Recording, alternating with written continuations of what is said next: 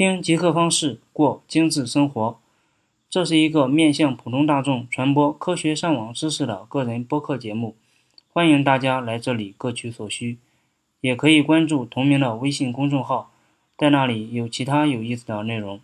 大家好，欢迎收听极客方式，我是主播老王。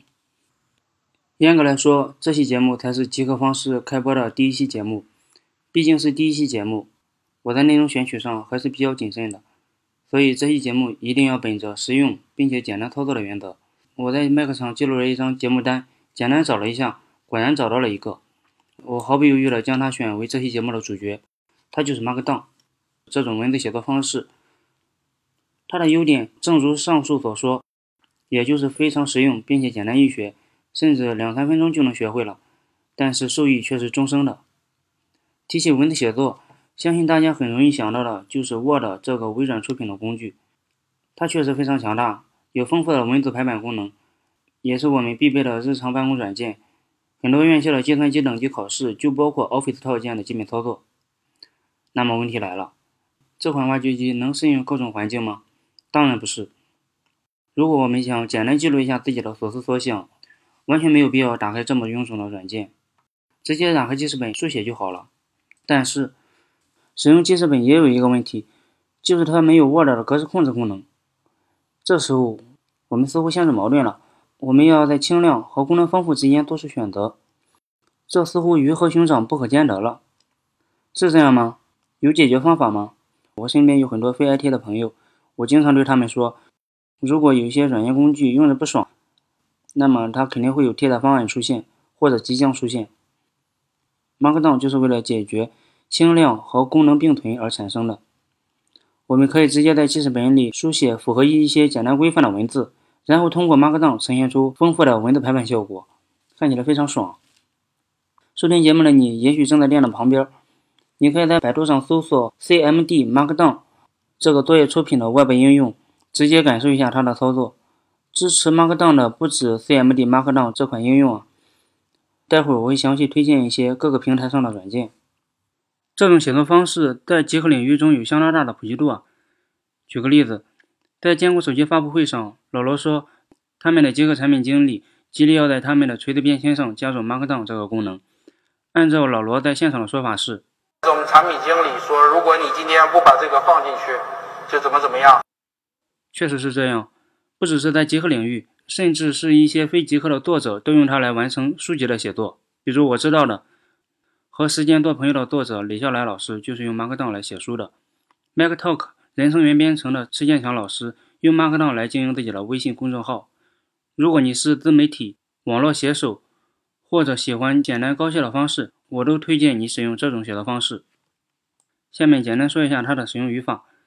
它是通过在每一行的开头加入一些小标记来实现文字排版的。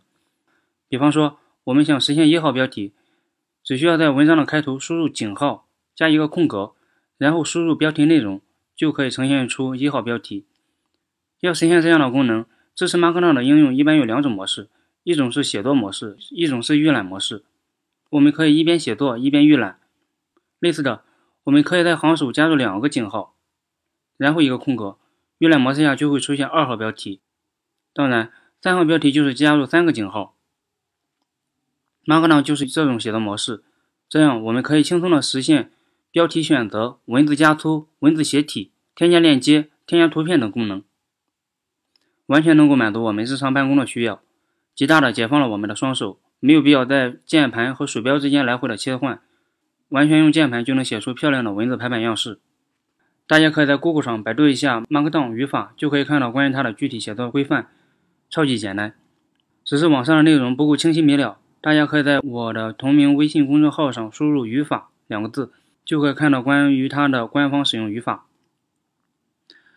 Markdown 语法的目标是成为一种适用于网络的书写语言。简单提一下 Markdown 这个诡异的名字的由来。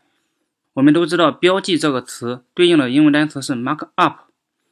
Markdown 的作者也是一名极客，为了向这种循规蹈矩式的规则表示反叛，他将他的作品取名为 Markdown。这跟反版权 Copyleft 这个词的来历有异曲同工之妙。也是对版权 copyright 的反叛。Markdown 是一种轻量级的标记语言，是由美国的约翰·克鲁伯和亚伦·斯沃茨创建的。亚伦·斯沃茨也是一名很有名的极客。以后的节目中，咱们会介绍一下关于他不凡的经历。下面再简单介绍一下 Markdown 的发展趋势，或者说它的一些特点。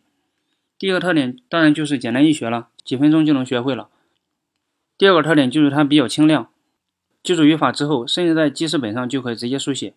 其实最好的参照物就是我们经常使用的 Word，Word 又被黑了。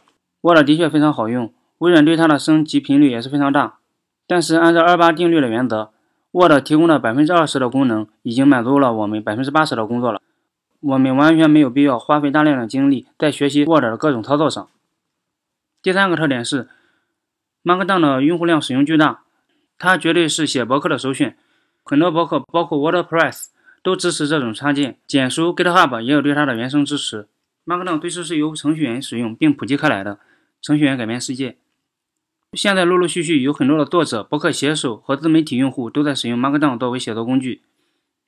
现在可以从网上写出 Markdown，然后将它的预览格式复制一份，粘贴到自己的博客上。其实我为了准备《杰克方式》这个播客节目，我记录了大量的内容。我的写作工具也是 Markdown。第四个特点是它具有高度的可定制性，它有很多的 CSS 样式可以选择。如果你会简单的 CSS 语法，可以调试出非常令人满意的写作风格。最后，我们简单聊一下支持 Markdown 的工具。其实我不怎么推荐客户端这种庞大的软件，我更推荐的是使用浏览器直接在网上编辑我们想要的内容。目前我最推荐的是作业部落出品的 CMD Markdown 这款工具，它在浏览器上即可编辑。我是这款工具的第一批用户，一路走来，这个软件一直由张家伟这位程序员一人完成，它的编程功底可谓深厚，软件的升级频率也非常快，甚至作者还推出了客户端版。支持 Windows、Linux 和 Mac 的全平台，我也下载试用过，感觉非常好。最近我留意作者推出了付费功能，有兴趣的朋友可以支持一把。在 Windows 平台上，我唯一推荐的客户端平台是 Markdown Pad 二，这款工具的使用用户也非常多，非常推荐。在 Mac 上，其实支持 Markdown 的写作工具就更多了，比如 Day One、Mo 等等等等。相信很多朋友使用 Evernote。作为自己的写作工具，其实 Evernote 也有对应的 Markdown 语法工具，它就是马克飞象。我们可以用它来书写 Markdown，然后同步到 Evernote 上。好了这就是本期结合方式的全部内容。你也可以关注同名的微信公众号在那里有其他有意思的内容。